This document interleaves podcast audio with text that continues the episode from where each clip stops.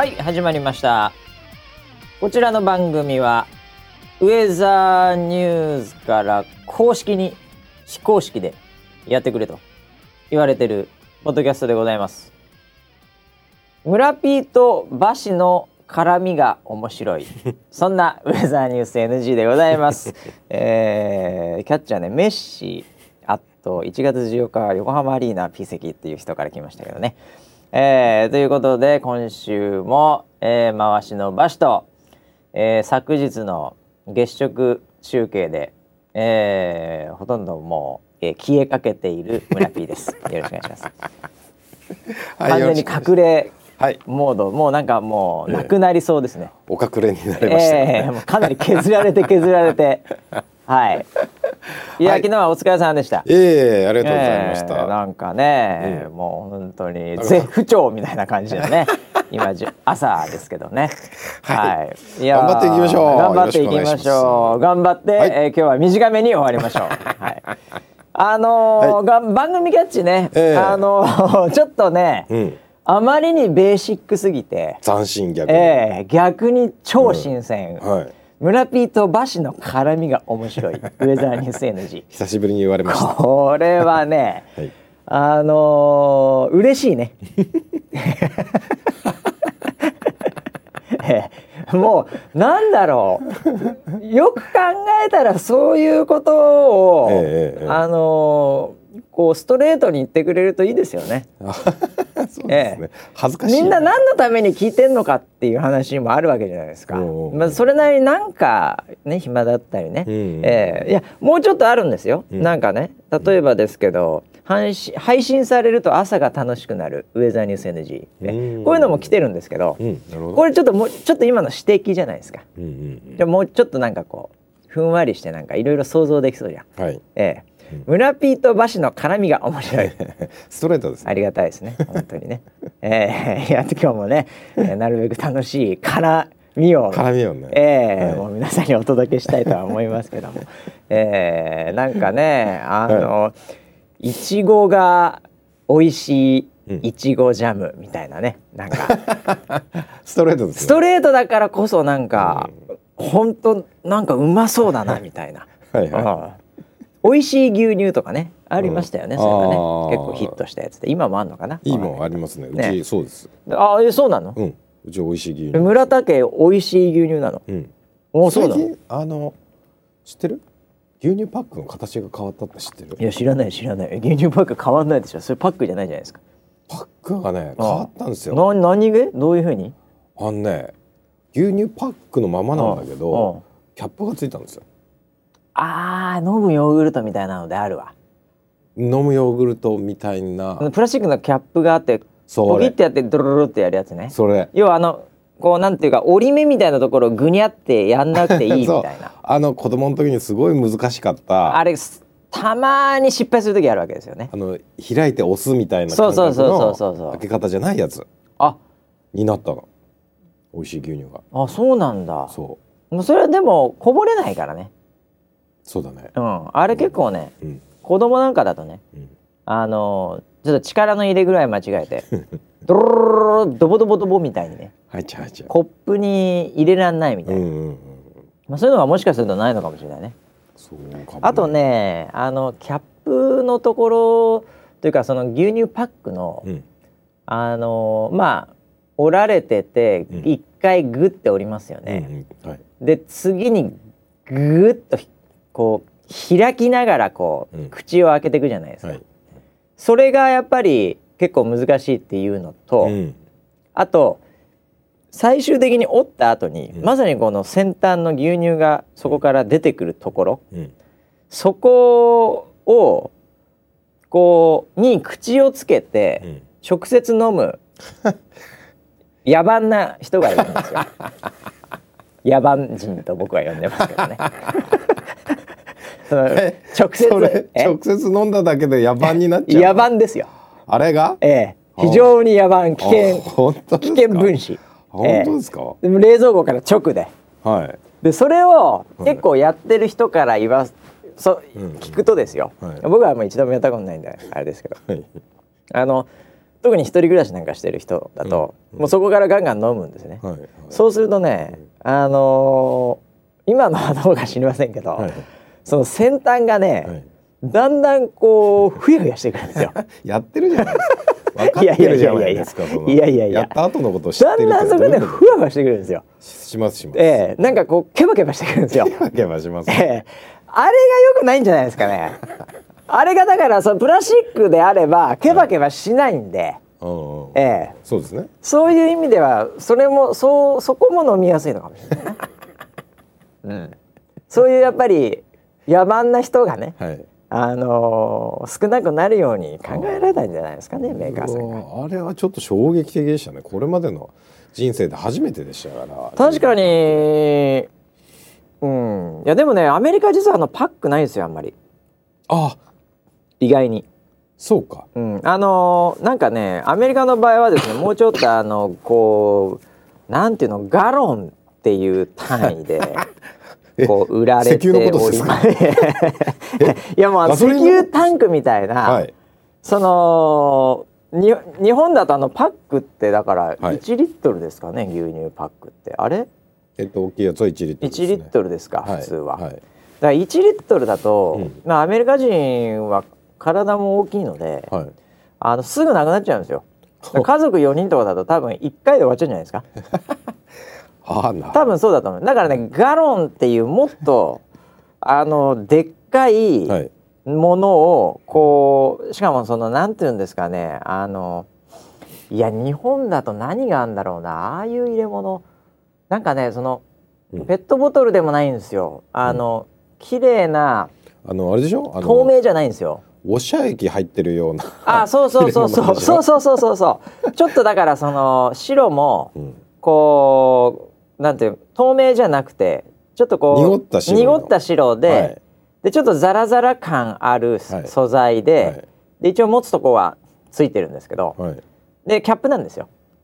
それで結構飲むのが多いですよね。そのまま口で？そのまま口。野蛮ですね。まあそういう人もいるとは思いますけど、はい。一人暮らしであは。あ。ねえ。でもそうなんでだからあの紙のねうん。パックはね、いやありますけどジュースとかではただ、ほぼほぼ見ないですね確かに。あみんなガロンで売ってるガロンとかやっぱそのなんていうかなあのでっかい、うんこううんあれ1ガロン1.5どれぐらい入ってるのかなまあまあなくならんすよねなかなかね。へーまああの中西部に行けば行くほど、うんそういうでかい、うんまあ、あのウォールマートみたいなああいううん。こう大きなはい。スーパーがありますんで、はい。それをまあ車で行って買って。うん。で冷蔵庫の入れるとこもでかいですからね。あの冷蔵庫のうん。結局そのなんていうんですかね奥行きとか。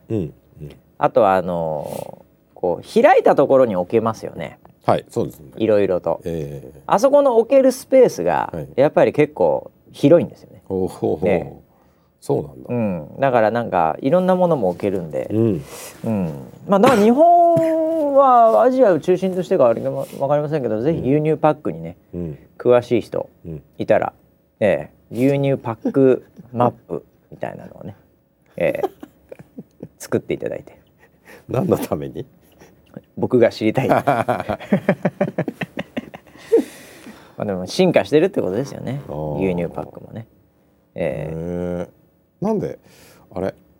あれはアメリカはね石油製品ってことでしょ？そうですね。日本の牛乳パックは紙だ、紙ですからね、ええ。そこはやっぱりそうか資源の問題か。あるのかもしれないですよね。う。んえ。やっぱ折り紙の国ですからね。何素敵な話に行こうとするの？折り紙の国なんて、折り紙ですよ、え確かにね、えやっぱりそういったところはやっぱ日本の素晴らしいところだと思いますよ。ええまあ、ただねこれから国際化してはい。2020年に向けてえインバウンドではい。いろいろと うん。海外からの方々が来る中でうん。やっぱそういうの対応していかなきゃいけないとうん。いうことなんじゃないかなと、ええ。国際政治学者のはい。僕は思ってますけどね。ええ全く意味のないことを意味ある風に言う天才だよね。つくづく思うキーワードだけをね、うん。ええあのこう入れとくとそれっぽくなる。牛乳パックインバウンド関係ないよ。牛乳パックがまさにインバウンドの象徴みたいなもんですね。象徴ええ。関係ない。メタファーです。あ本当に、あれが反映してますすべてあそをうなんだ。すべてを反映してます、ね。ええいやだけど牛乳とか水とかねやっぱり消費量が多いものっていうのが、うん。やっぱりそれぞれのやっぱりその国の文化っていうのをやっぱり象徴してるんですよ。うーん。あの牛乳パックでもねやっぱアジアになるとやっぱ派手になってきますから。え？そうなの、もっとね、うん。あのいろいろと色を使ってきます、牛乳に、ええ。あとね、まああのキャラクターとかが無駄に出てきたりね。あええ。なんかあの子供のはいはい。顔みたいなのが、はい。しょっぱい顔みたいなのが、はいはいはい。こう牛乳パックに乗ってきたり。そういうのが結構ありますよ。またアジアに行くと。アジアは確かにそうですアジアはキャラクター好きですから、うん。ええ。日本牛乳においてのキャラクターあんま使わないですよねあんまり、まあ、あんま見たことないなええ。まあ牛とかそういうののシルエットとかね、うん。そういうのはまあ非常にありがちですけど、うん。なんかベタにうん。子供が大きくなるぞみたいな、そういう笑顔をしている、はい。ええ。そういうのってあんまないですと思うんですよ。そうですね、ええ。ああ確かだから結構緑とかうん。色的にも緑オレンジ、にうん。ええ。なんなら黄色、うん。ええ。その辺を結構混ぜてうん。きますよね。うーん。えアジアに。アジアはそうですね。だんだん日本からより西に行くとね。うんええうんうんまあ僕の勝手な想像だけで言ってますけどね。う んいや見たことある、う んでもコンビニ行くとそんな感じだよね。そんな感じするコンビニ行くと、うんうんうん、だからね文化がありますよ、うん。ええ。ヨーロッパの牛乳なんかっていうのはもうかなりシンプルですからね、えー。ええ。もう何にも書いてないと思います。そうなんだ、ええ。もう白いものは牛乳だろうみたい ヨーグルトだってな。いやいやいや、何にも書いてないんじゃないですか、向こうは。本当ですか？削って削っての美しさですから。あー、ええそんなに派手なのないと思いますけどね。あれ、ええ世界的に見て派手なのってうんアジアなのかな、一番いや、まあ、あのーそうだと思いますよ。うんええアジアはやっぱり色を使いますよね。原色強いよね、うん。まあ、あとはやっぱり南の方がどんどん派手になるでしょうね。ああえそうなんだえやっぱりその自然が豊かなとこは、うんこれ気象に関係ありますけどね。ええ。えまた？し自然に豊かなところはやっぱり自然の色がやっぱり 強いんですよ。はい。あ赤い花、あね、確かに。黄色い鳥、うんうん、ね、そして青い空、ね、あれ。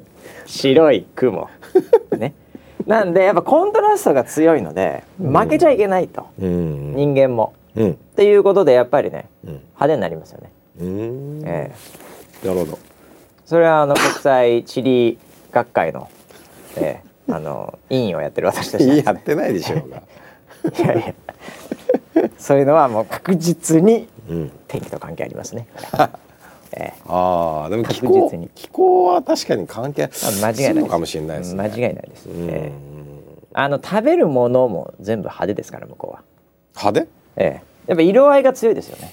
食べ物の？食べ物フルーツもそうですけどね。鮮やかになってきちゃうんで。そうですね、ええ。それがどんどんどんどんまた、はい。北の方に行くと色がなくなってきますから。うーん。やっぱそうするとなんかもうスマなんか何？あのうん。ハッシュポテトとかね、うん。え加工食品え加工食品ですよ。ソーセージとか。うん。そうすると色がぐにゃぐにゃぐにゃぐにゃしてくるんで、うんうんうん。まあ、そうなってくるとやっぱりこう地味な感じになりますよね、確かにね。ええ。派手なソーセージは嫌だな派手なソーセージ気持ち悪いですよ、ええジェリービンですからね、ええ。本当だね。本当に。あー。ええ。あのージェリービンで思い出したんですけども。うん。あのーアメリカで、うん。あのー子供の中でう大流行してるジェリービンっていうのがあってですね、はいはい。あのー前にも話したかもしれないですけど、うん。あのー腐ったうん。卵とか、上なんかそういう味を追求してるジェリービンがあるんですけど。なんかあの YouTube で見たことあります、えはい。この間日本で見ました、えマジで、全く同じもの。あこれ上陸してたんだと思って。え。ーとにかくまずいってやつなんですよ。うんうんうん。で色はねあの、うん。まあ、罰ゲームみたいに使うのもあるので、うん。なんか普通に美味しいやつとまずいのがぐちゃぐちゃになってるんですけど、あのーそういうこうなんかエクストリームな やつがねはいはい。日本にも来てましたね。ええ。そうなんだ。そうそえー、それ面白いな。どこで売ってんだろうな。いやなんだどこだったかな。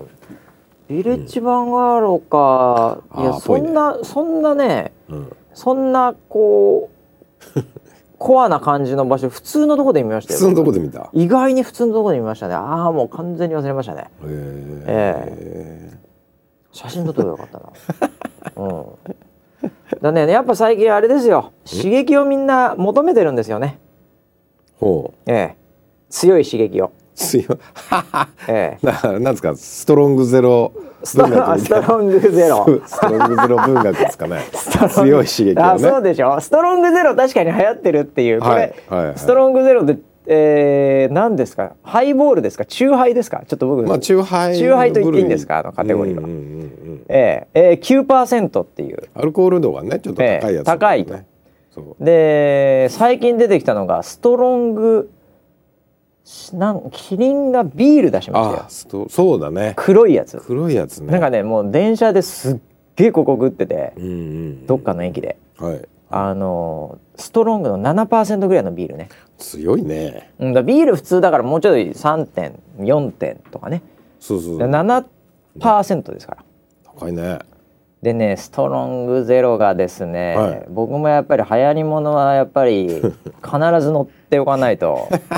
マーケティングの神様としてはですね、ええ飲みましたよストロングゼロも。あそうですか。まあまあつ強いっちゃ強いんですよね、ええ。僕あんまりお酒は飲まないんで。おーえ？え？あのふ普段ね。ほうええ。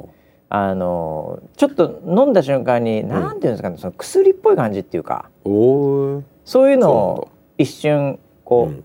感じるぐらい強かったんですよ。うーん。でもちろんあのストロングのそのビールも飲みましたよ。うーん、えうんなんかあんま分かんなかったですけどね。ええ。まあでもなんか強いのかなみたいな、ええ。そんな感じで。え必ず流行りものは食しますからね私は。ええ。でね、はい。すごいんですよ。はい。あのーまあこれちょっと某スーパー。うん。これうちの近くのスーパーうんなんですけど、あのーストロングゼロっていうのはやっぱ多分売れてるんでしょうね。うんうんはいバーって置いてあるんですうんね、はい。うん。で某グループ、うん。あののスーパーなんですよそこ。う。ん。でその某グループ結構大きいので、はい。あのその自社ブランドっていうのを、うん。多分作ってるんじゃないかなと思おうんですね。はいはいはいはい。でストロングゼロって、まあ、皆さん飲んだことあるかどうか分かりませんけど銀色でうん。なんかこうシュワみたいな感じの写真があって、うん。でそこにまあレモンなのかグレープフルーツなのかうん。なんかそういうのでその9%うん。ストロングだみたいな感じの、まあそのパッケージなんですね。はい。でそれがブワー並んでるんですよ、うん。そのスーパーに、ううんわすげえなと、うん。もう相当売れてんだなこれと、うん。ツイッターでなんかいろいろとなんか廃人になるとかいろんな噂があったり、はい。えーなんかあのいろいろ僕も見てるんで、あもうこれ来てるなと、うん。っていうか結構昔から来ててまだいけてんだなと思って、うん。まあじゃあちょっと飲んでみようん。うと、でパッて取って。うん。それでちょっとあの買い物があったらうん。それ買って、うん。で、まあ、翌日か翌々日に、あそうだそうだストロングゼロあったわ。ええ。これで飲もうと思って、うん。まあ飲んだんです9%、うん。まあ強いな強いな。あまあまあそんな感じが。うよーく見たらですね、んうんストロングゼロって書いてなくて、うん。ストロングチューハイって書いてあるんですよ。あれ？と思ってな新しいやつかな、あれこれ？と思って、うん。裏いろいろと見たら、うん。その某、うん。えーグループの製品だったんですよ、うんうんうんだからストロングゼロじゃねえじゃんこれと思って、はい。もう一回見に行ったんですよ。そこの場所に、はい。あれ？と思って。うんそしたらストロングゼロは確かに積んでああるんですけど、うんその目線にあるうん。そのゴールデンスポットっていうか、一番手に取りやすいやつですよ、はい。そこだけが全部ストロングチューハイシリーズになってるんですよ。ああなるほどね。すごいビジネスをやってるなと。へでで値段値段もちょっと安かったのかな？わかんない。ー。あいやちょ覚えてない。だねそういうビジネスですよ。もう怖いですね えでウェザーニュースってねはい。こう例えば検索したらうん。ウェザーニャースみたいな 天気予報サイトがあってあでそれを押したらなんかぽいのが出てるみたいなもんですよ。あらら。ええ、うん。そういうやっぱり気づかないですから。そうだね、ええ。ディテールまでね。でも見ないかもしれないよね。そうそう。だからねやっぱりこうウェザーニュースさんのねうんええあのまあアプリもうん。ヤフー天気みたいになってんのかなとは思ってるんですけどね。あら。似てる？ストロングゼロみたいな感じ？いやいやいやいやいや。ほんま僕僕らが頑張んなきゃいけないのよ。それは。そういうそういうビジネスじゃないです。何言ってんですか？僕らがストロングゼロですよね。僕らがストロングですよ。そうですよね。何言ってんですか？え？向こうがチューハイですよね。向こうがいやまあ頑張ってこっち本家ですよね。本家だそうですよね。本家で、い。どんだけ人間かけてやってると思ってるんですかこっち。そうですよね。え？本当に、どっかからデータもらってだ単な表示してるだけじゃないですよ。ちゃんとやってるんですよこっちは。ああそれは。ええ。もう、ええ。まあなんでね、えー何の話からここまで来てるのかわかりませんけどもね、えーということで、はい。オープニングトーク長かったんですけど、えーいろいろありましたけど1週間、まあ月食まさに昨日ねあって、はっきり言ってすごかったね、おおえートラフィックが。ーうん。やっぱり。うん。えーでこれねあの、まあ、その前にうんちょっと YouTube の配信方法を変えてるんですよね。うんうん。えーでバラバラしてたのをちょっと一個にまとめたみたいな感じでね。はい。えーでそういうのとか、まあ、ちょっと切り替えのタイミングだったんで、うん。まあ、僕は青木にもう言ってたんですよ、うん。まあ、スタッフがいるんですけどね、う YouTube 担当の。うん。うん、ああもうこれ絶対事故るなと。このタイミングで切り替え大失敗やなと、うん。いくらそれが2月でねタイミングが切 絶対事故るなと、うん。えーこれだけいろんなところにニュースのサイトとかいろんなところに出てるんで。うんうん。ああもうこれ事故るなと思って言ってたら、ああもうほんと久々青木入社以来の奇跡みたいな感じでですね。はあ。えーなんか今のところね、うん。なんか事故ったってなんか変なの出てたとかうん。そういうあのー障害の連絡も特にパートナーとか、うんうん。プラットフォームからもなくなんかうまくいってたみたいですね。え？ー、ええ。すごいじゃないあのー裏の話すると本当ひどくて、うん。あのーずっとそれ全体全体開発の人間にもいっぱいシェアしとかないと危ないよ。みんないろいろと形で好き勝手使ってる可能性あるから動画を、ねはい。YouTube リンクして使っていくから、はい。ずっと言ってたんですよ。もう1か月前ぐらいから言ってたんですけど、はいはいあの実際になったのが、うん。あのー明日の朝6時からうん。切り替わります、うんみたいな。ほら。なんかもうあのう社内のストリームでね、うん。秘宝みたいななんかそういう 秘宝明日の 6時からみたいな。それは批評だね。でそれが出たのが夜8時ぐらいですからね。ええ。もうじこいつ事故る気満々やなと思って、ええ。いやでもなんかそれの前にいろいろと現場で話してたのかどうか知りませんけど、うんうんうんうん一応だからそんなのもうまくいって、うん。ええあのお気に入りの登録者数とかもそれなりに増えたりしてたんですけど。増えたんだよかった。ええなんか結構増えたみたいですけど、うんうんあの村ピーとうん。アイリンと、うん。あとあの何でしたっけ？あの、えー解説員の。塚田さんね。塚田、うん。塚田さんでしたっけ、うん。塚田さん。あの3名は、はい。あのミリオン超えてますからね視聴者数。ミリオン？ええ。100万？そうです。100万人？はいあの番組。あの番組で？ああの時間で。ら。あらじゃないんですよ。本当ですか？あらじゃないんですよ金髪金髪のお兄さん。あれあれねすっごいいろんな動画がリンクされてるんですよ。あらら。例えばですけど、はい。目立つところで言うとあのグノシーってニュースキュレーションのアプリあるんですけど、うん。あれトップページにドーンって載ってたんですよ。あららららスマニューってスマートニュース、はい。あれも一番上のトップページのリンクにこうポチってワンクリックするとこう流れたり。あ出てましたね。ええ。あとはまあニュースパスとかね、うん。ええ。そんなそういうところから来てたりですね、うん。もちろんツイッターから来ることもあれば、フェイスブックの動画も結構見られてましたけどね。今回一番見られたかなんかの数字出てましたけど、へいえやもちろんプラットフォームでニコ生もあれば、うん。ええ。あのフレッシュもあればと、ペリスコープいろいろありますけど、うん。YouTube 単体でうん。ミリオン超えてますからね。単体で？単体で。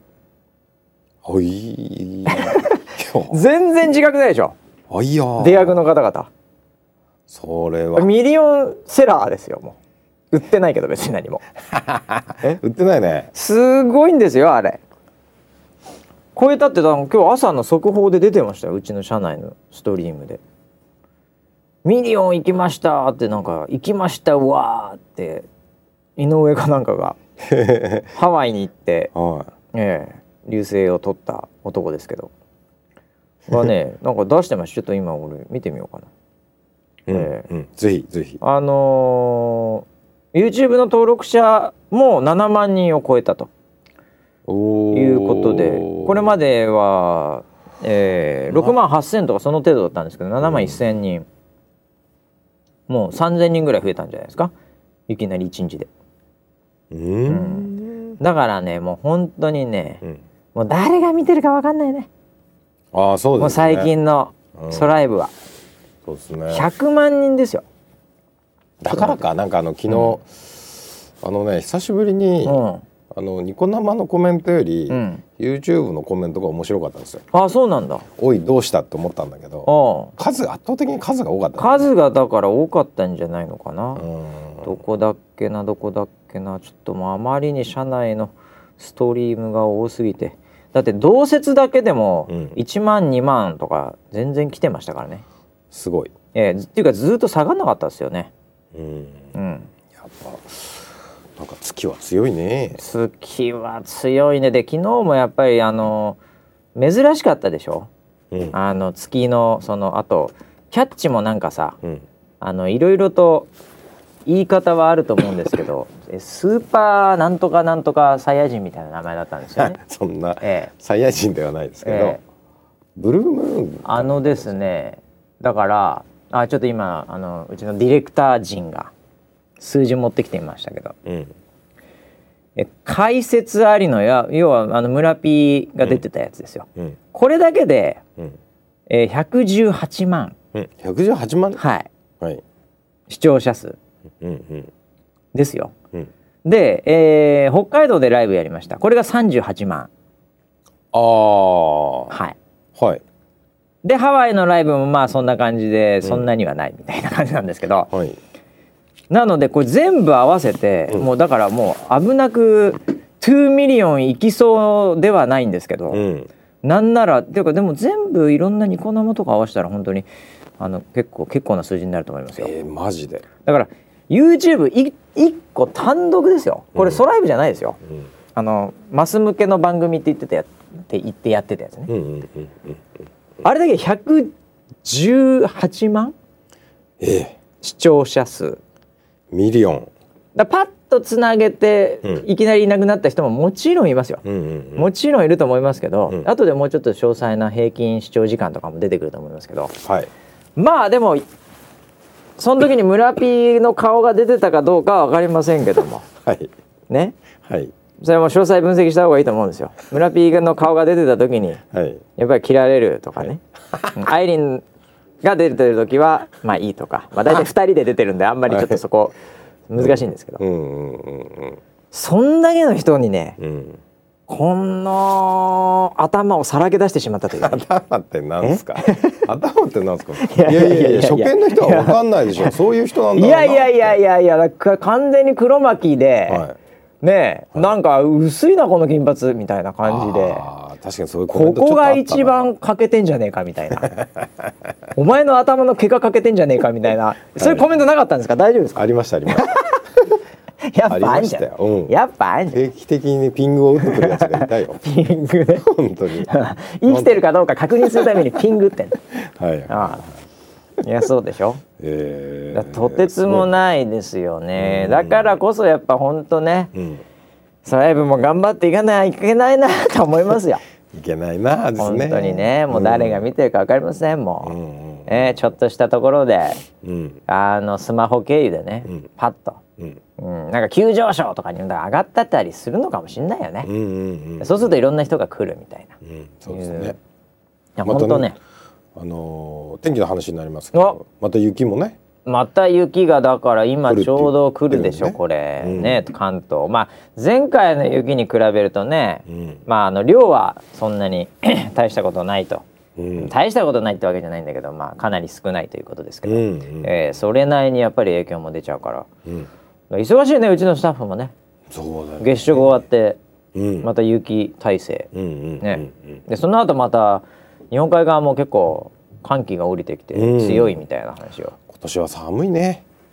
寒いね。うん。うん、なんかね11月12月はねちょっとね、まあ あの10月に台風があってね。うん。で11月12月はなんかそんなにはまあ少なくとも太平洋側に関してはまうん。あ安定してるかなみたいな、うん。ね感じはしてたんですけどまたちょっとこの辺で来始めましたね、うん。えー バイオリズムが。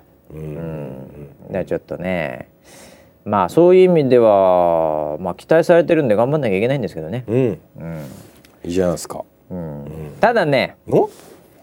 まあ、僕はね、ん。まあ、NG な話をしたいなと思ってるんですよ今日は。ほう7人にだけですけどね。はいはい。もう7人にしかうん言いませんけど、うんうんあの NG の話したいなと思ってるんですけどこの月食でね、月食ね月食でですね、はい。あの月食見えるかなマップっていうのを、まああのウェザーニュースさん出しててですね。あ。で、まあ、結構絶望的な絵が絵絵的には絶望的だったんですよ。もう本当にグレーなマップですそうグレーーなマップで、はい。でなんかまあ北海道の、まあ、東側にちょっとっていうのと、はい。まあ東北ちょっと太平洋側っていうぐらいでああもうこれ。うん。もうなんか絶望的だなと。うん。いう中で、うん。結構関東南部とかでも見れたんですよ。肉眼で。え？まあ雲はありましたよ ちょっとはね。めちゃくちゃ見えてました。よ見えてたでしょ、はい。うん、肉眼でも見ました。僕も自分の肉眼で見ました。はい。これね、この、しかもそのまあ情報もたくさんの人が見るわけですよ今。うん。世の中で。うん。であもうなんか見れるのか？いいや、うん。じゃあ家で滑らない話でも今日は見とくか。みたいなね、うん。思ってた人もいるかもしれませんよ、ね、でも見れたわけですから、うん。実際に、これはねやっぱりね頑張んなきゃいけないなと、うん。予報の部分ね。予報の部分。だから、うんその月という現象に対して、うん。月明かりとか、まあ、星だとまたちょっと違うと思うんですよイメージが。うん。その流星とかだとね。はい。そもそも流星ってほぼほぼ見えない状態の中で頑張って見る。うん。かつやっぱりその光の強さも全然違うわけじゃないですか。うんうん。でもやっぱ月という現象においてやっぱりねうん。あのロジックというかね、うん。そこの部分はねちょっと見直さなきゃいけないんじゃない？かこれ単に外れただけなのか。うん。うん。それともちょっとロジックのところのやっぱ回収がそもそも必要なのかは、うん。ちょっとこれはね、うん。あのー NG な話なんですけど、うん。まあ、今雪があっていろいろ大変でね、うん。あれだしまああのどちらかというと月見える見えないっていうのは、うん。ねあのプラスの話なんで、うん。うん。どちらかというと災害を減らすというよりもうん楽しさがプラスする方なんで、うんうんええ。あのーまあいいっちゃいいってよいうような、ちょっと軽い感じもうん。ちょっと甘えがあるのかもしれないですけど、うん僕はやっぱりねうん。ここはちょっと厳しくいきたいなと。うん。自分に対しても仲間に対してもね、ううんん。ここはもうもうちょっとこれは違うんじゃねえかと、うん。うん、もっとあっただろうっていうかうん。ちょっと見直すタイミングかなと。まああんまり月食なんかっていうのも、あの何回もあるわけじゃないので、うんうん。ねえあの普段の月からねうん。もうやんなきゃいけないんじゃないかなと、うん。満月見えるかどうかぐらいのレベルでうんうん。ちょっとで実際に見えたか見えなかったかっていうのをうん。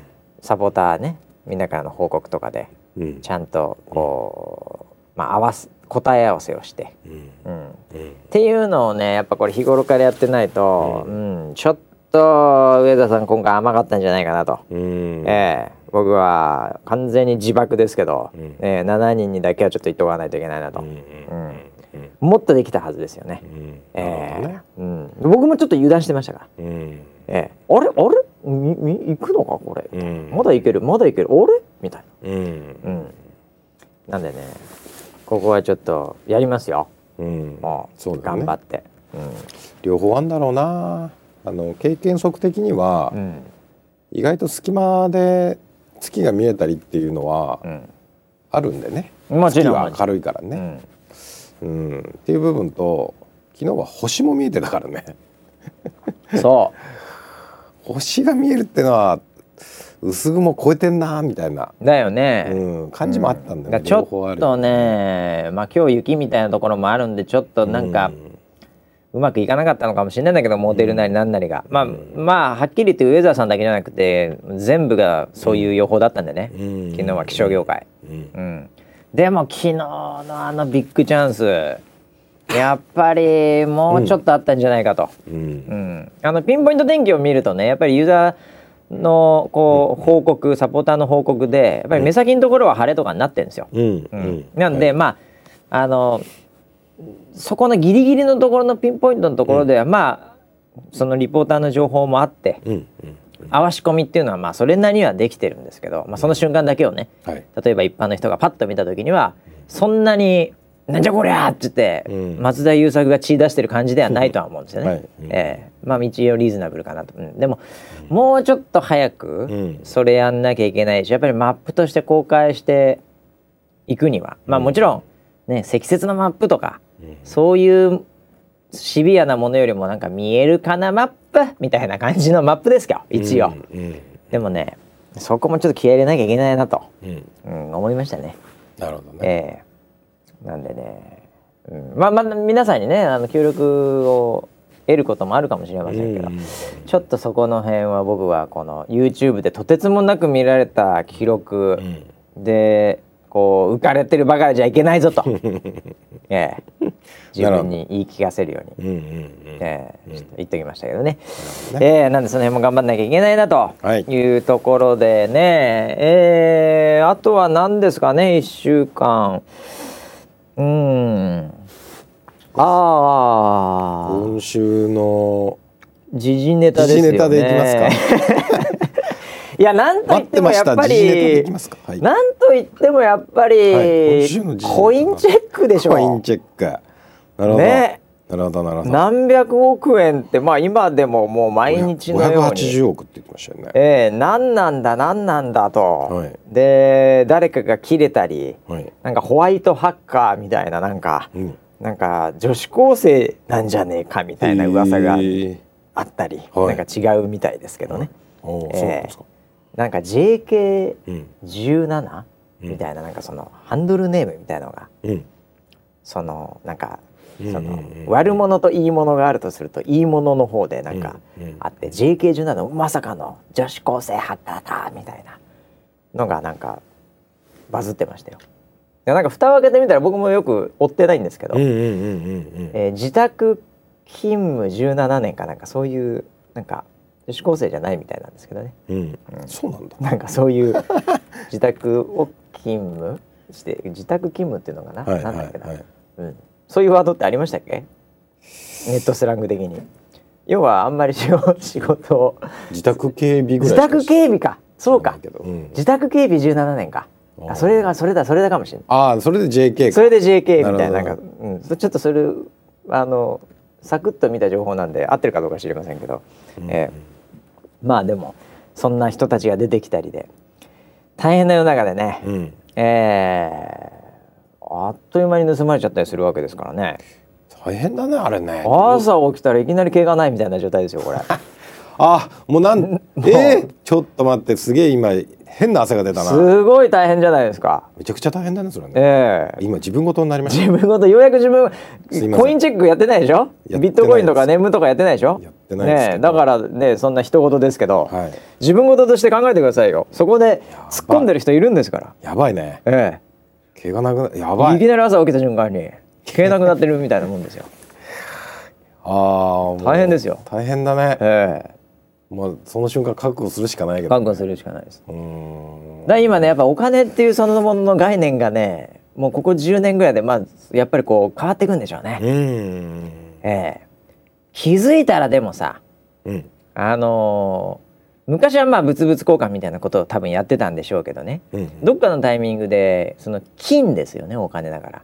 ゴールド、はい。貴重なもんだと、はい。うん、輝いて美しいと、はい。うん、それで買い始めたわけじゃないですか、うんうん。そこまではなんかこう分かりやすいと思うんですよね。うん。まだ。物々交換の延長で、はい。そっからやっぱり紙になっちゃったわけですよお札、もうお札って紙じゃないですか。うんうん金でも何でもないじゃないですか、珍しくも何ともないじゃないですか。紙だし、はい。ええ。まあ、それに対してこうもう札束見た瞬間になんかもうビンビンになっちゃうみたいなね。その辺からやっぱり人間おかしくなってきたと思うんですよ。表現がおかしい。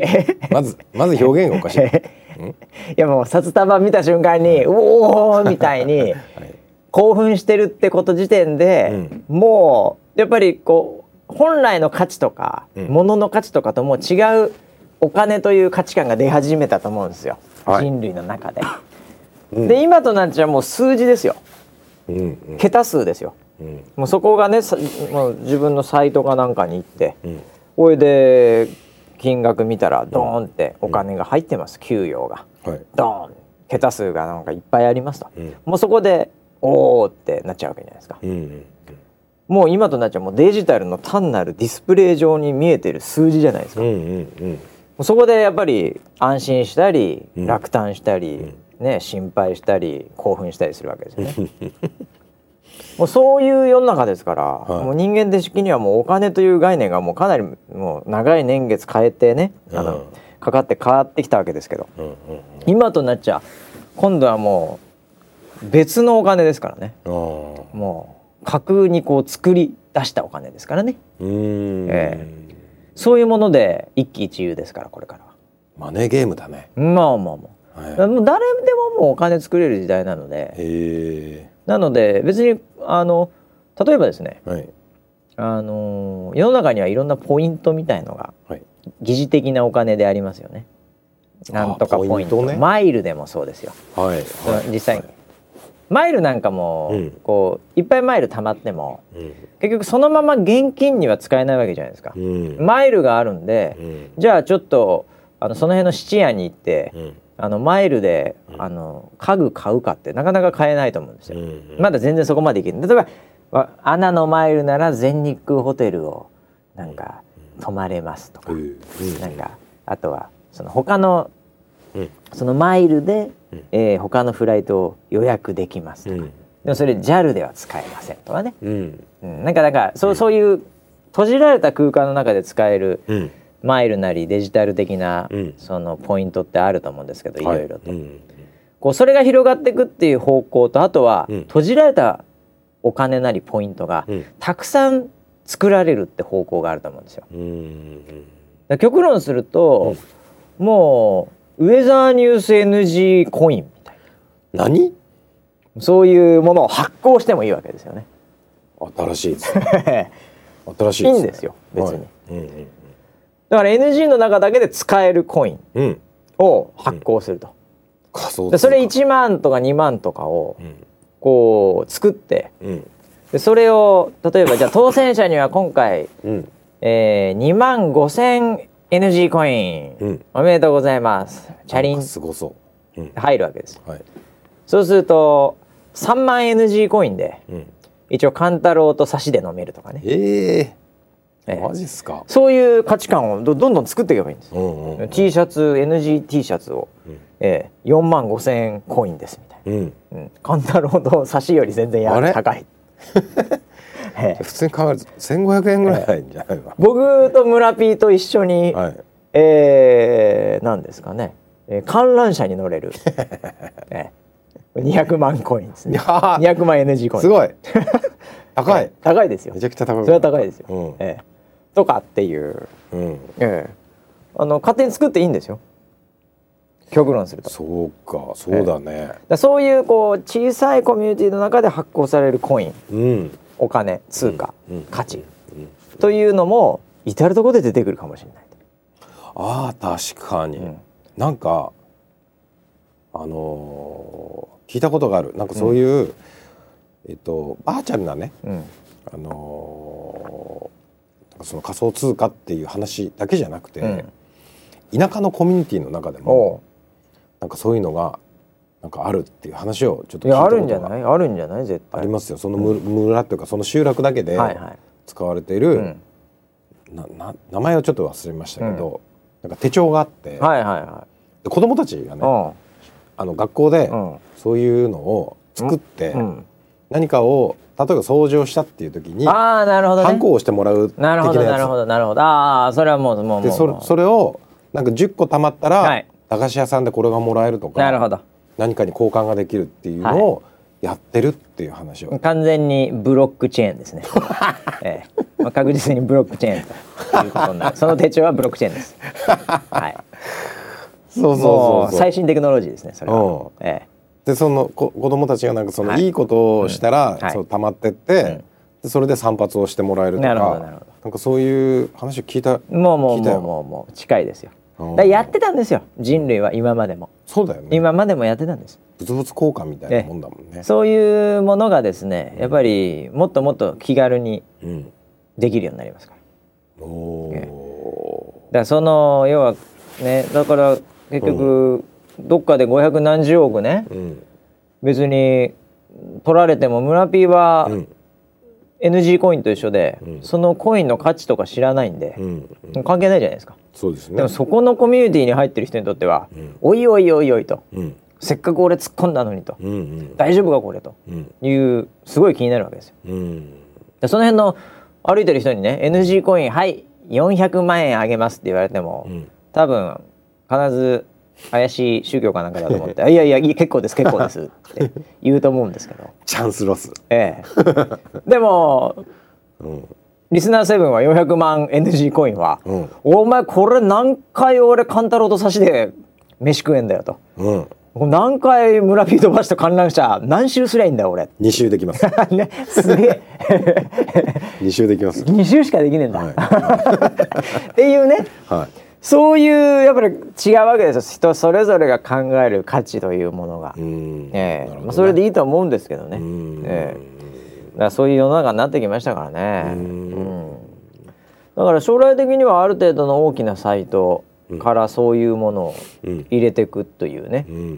だからメルカリでコインとか、うん。もう楽天さんなんかも普通にポイントもありますからねああ、ええ。そうだよね。そういうところから、まあ、LINE さんとかね。ラインポイントもええなんかああいうのがどんどんどんどん、うん。もしかすると、一般のお金ともうほぼほぼ区別がつかなくなってきちゃうみたいな、うんうんそういうような形でまた企業はねうん。うん囲い込みということをするんでしょうね。ほうほうほう、なるほどね。だからウェザーさんももしかしたらね、うん。今ウェザーリポートのポイントみたいなのありますけど、はい。ええそれがなんかコインみたいになるかもしれませんよ。なんで？将来。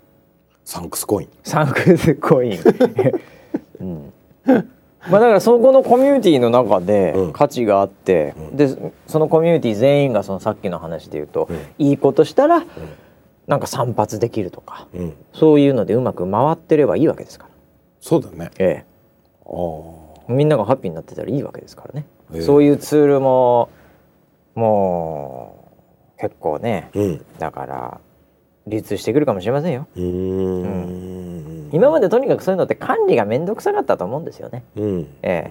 うん。なんですけど技術的には、うん。まあ、ブロックチェーンでも何でもいいんですけど、うん。えーそういう管理がしやすいとか、うん。えーいうテクノロジーはいつも進んでますんで、えー気軽にできると思いますよ。そうえねなんでもう村 P の髪の毛一本はい。いくらみたいなね。今のうちみたいな。え投資？こういうねやっぱりその限定ものっていうのは人弱いですからああ売れると思います。マジですか？それを神棚にね飾っていただいて。何のご利益があるいやいやのかもわからないですけど。だ村 P の抜け毛をこうお守りに入れとくと、うん。ハゲないとかね、ハゲる方向だと思うんです いやいやいやいや。そはマーケットが先細りりしてますよ。いやいやそういう価値をはい作るしかないですよね。作るしかないんええ。だだなんでもねだから今回のコインチェックのね、まあいろいろとなんか広告に金つなんかつぎ込んでうん。セキュリティの方の投資してなかったんじゃねえかとかはい。いろいろって言われてますけど、うん。まあ僕は一言で言うと、ん。セカンドチャンスを与える世の中でやってほしいですね。コインチェックにも 大変ですとにかくセカンドチャンスを与える世の中であってほしいと願うばかりでございます。はい、そうです、これは別に僕が何か今後やるたための布石ではありません。あね さてポイントで何かするつもりだな ね。本当に。本当に何かあった時はね皆さんこの番組を思い出していただいて、ね。えーわし言ってたなと。もう本当に本当になんかそのワイドショーに出るぐらいな、ねあの大事件になったらですよそうですね。あのこういうのも、あの生テープを使われるん入手しましたみたいなそうですよね。話になりますからね。えーこんなこと言ってましたっつって、うん。えーもう全部なんてやつつなげられちゃって、えーいいとこだけいいとこだけつなげられちゃって。都合よく編集されちゃう。すごいよく編集されます。よ。怖いですね。怖いですね。えセカンドチャンスとか言ってましたよ。ええ。もう人としてどうかと思いますみたいなコメントされてますからね。で今のうちからこういうこの使われてもいいワードをね、はい、はい、えー言っといた方がいいかもしれない。ああなるほどね、ええ。なんかもうひどい言葉とか、ねビンビンとかさっき言ってましたけどもうそれでもどんどん使われるでしょうね。ええもうそういうなんかあの久しぶりに聞きました。ね え？中学以来かもしれないです。もうそうですか、はい。え教師ビンビン物語ってあったじゃないですか。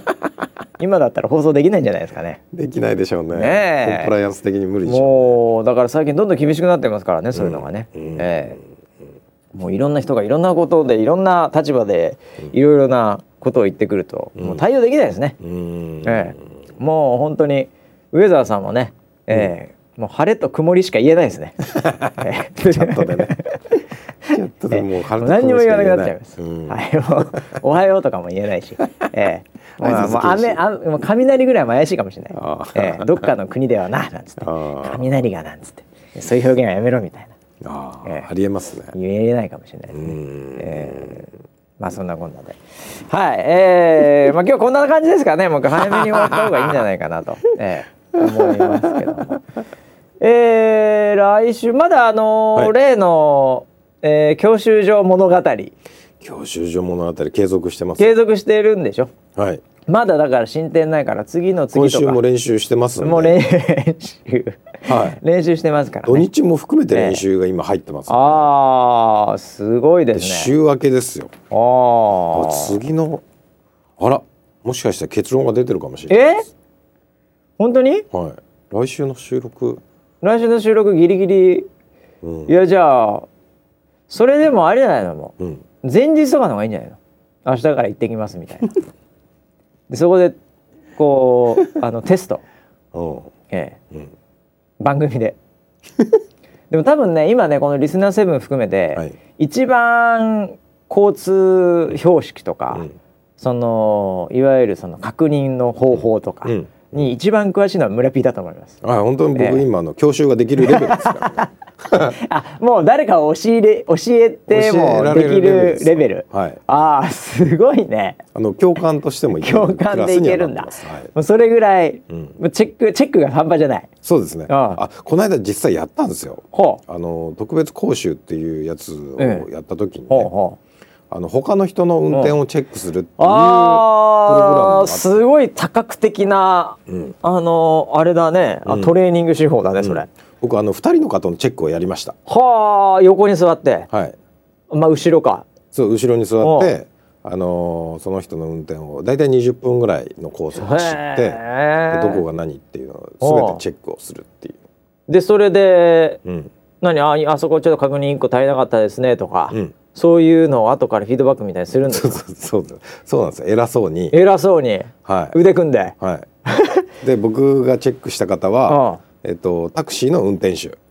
嘘！であのー要はその違反ではいはい取りはい消しになってしまってもう一回2章を受けに来たり。はっきり言ってプロですよね。プロですね向こうはプロでこっちは素人でこれから受けようとしてるのに腕組んで、はい。お前そこをちょっと確認足りねえぞみたいな、あのーチェックやみたいな。運転手さんね、うん。あのね速度超過2回ありましたから。言いまし言いました。言いました。言いました。はい。すっごい偉くなっちゃいましたね。何キロか分かってる？40キロだからね。って言いましたあのタクシーの運ちょっ転手のとちょっと言い方言い方ひどくないそれ。言い方ひどいでしょ。お前お前だってなこれから受ける宮戸。お前ももう厳しめでいかないワンチャンしかないぞ。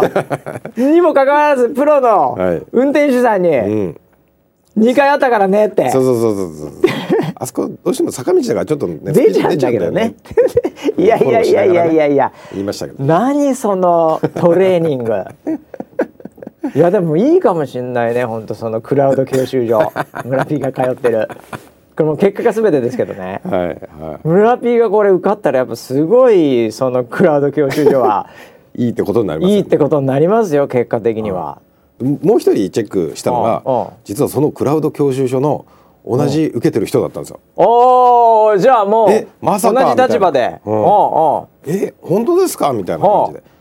あなんだちょっと安心したと思って。う いるんだ。俺しかいないと思ってたからね そこはね。本当に。いたと思って。へええ、それは逆に村 P は逆の立場でやられることはあるの、え僕もややられました。あそれはじゃあ次は逆の立場で誰かに言われるんだ。そうそうそうそうそうそれはどうだったの？結果。は あの僕はねあのー僕は見通しの悪い、うんあの急カーブだと思ってあ見通しの悪い急カーブは、うん。やっぱ20キロ以下の徐行をしなきゃいけない。んあそうなんだ。もう絶対無理絶対無理。もうわけわかんないわけわかんない。もうドヤ顔でうん。トロトロトロトロって入っていったんですけどはあそこは、うん。いやあそこは見通しが悪くないよ。おおあそこはちょっと逆に遅すぎだと。おー。えでもそれは誰が決めるの？見通しが悪いオアノットうん。教官最後は？教官が決めるっていうことになるんですけどね。怖いっすね。でもね、あのー一般道って、あの要は高速道路と、うんうん。えっと、要は自動車専用道路と違って、あのー最低速度ってないんですよ。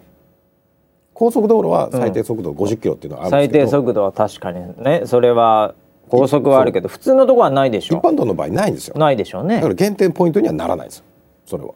あいいんだ。じゃあ20キロでうん。トロトロうん運転しても、うん減点をされることはが減点をされる筋合いはないとまあまあまあそうですね。あの特にそうこう交差点だったりとか曲がり角の場合はそうですね。あのストレートのところで20キロ走ってたら怒られますけどね。